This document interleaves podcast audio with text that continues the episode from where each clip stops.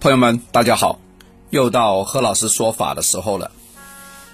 我们前一阵子讲了一个非常重要的魔力之天啊，魔力之天，那个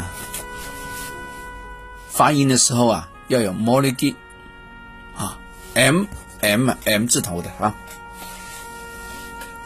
魔力之天呢，是为佛教的一个护法菩萨，它代表什么？代表光明。所以呢，也叫光明天母，哎，也有一些朋友呢叫他叫聚光佛母，他有非常强的自在神通。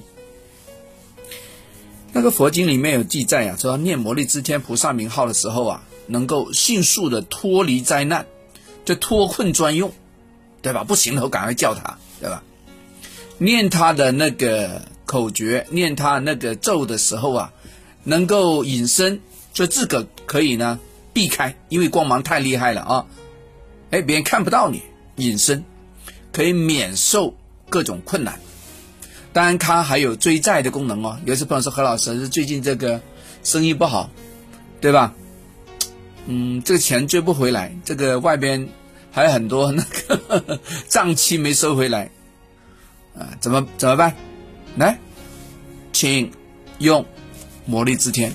啊，你家里挂起来那个魔力之天的种子字啊，就非常有效了啊。这个不是我说的，呃，北宋的一个大文学家苏轼，你不知道苏轼吗？在座的亲爱的朋友们啊，不知道苏轼的要被打屁股啊。我们以前小学、中学都啊都看过他的 作品了，对吧？他里面有说啊。值安节一元丰庚申六月大水中，周行下辖，常持此经，得脱险难。明年十二月至黄州见世，对吧？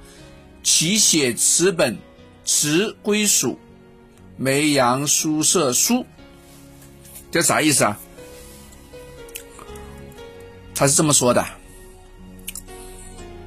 先不要说这么说啊，苏轼写这个话是在哪里出现的呢？他是在写完那个《魔力之天经》之后写的字。他的意思是说啊，他的侄儿啊，曾经在夏天发大水的时候啊，跑船跑到下峡，水流湍急啊，情况非常的危难，然后呢，就念诵《魔力之天经》而脱离了险滩。对吧？因此呢，第二年呢，他看到苏轼在黄州碰到他的时候呢，就让他哎帮自个写这部经书带回了四川。哎，这是有故事的呢啊。那么这个经是苏轼写的吗？不是，这是佛家的经典啊。来，我们再来看呢，我们的郑和下西洋。他下了几次啊？七次，啊，虎山行啊，七次啊，对吧？他就记载了两个依靠魔力之天这个咒啊来脱难的一个典故。他十分称赞魔力之天的一面，并且，自个出了很多钱很多力去怎么样刊发这个经书，让大家得到福报。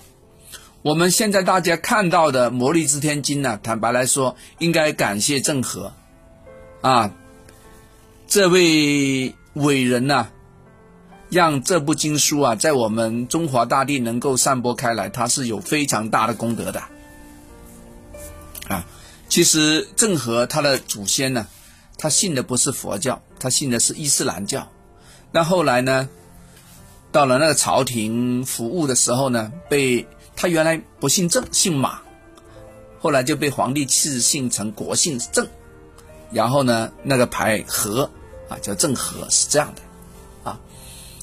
但是他下西洋呢，因为他有双重身份，第一个呢，他是信奉伊斯兰教的，所以呢，下西洋的时候呢，去到那些国家的时候呢，刚好可以用了他外交这种能力，哎，所以他这个身份呢，让这个出行啊也变得容易一些，对吧？啊，当然，这个魔力之天，这个怎么样？这个法力啊，让他每一次出行啊都能成功，这也是非常不可思议的啊。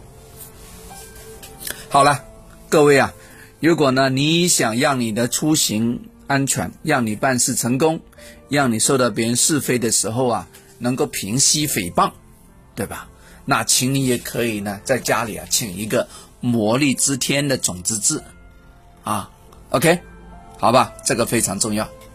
好了，更多的魔力之天的节目呢，大家可以往后慢慢听啊。如果呢你缺席了上子期的这个课堂啊，你可以找，哎，你可以找同修同学们要那个资料，好吧？我就不另外传给你了。OK，好，我们下次聊，拜拜。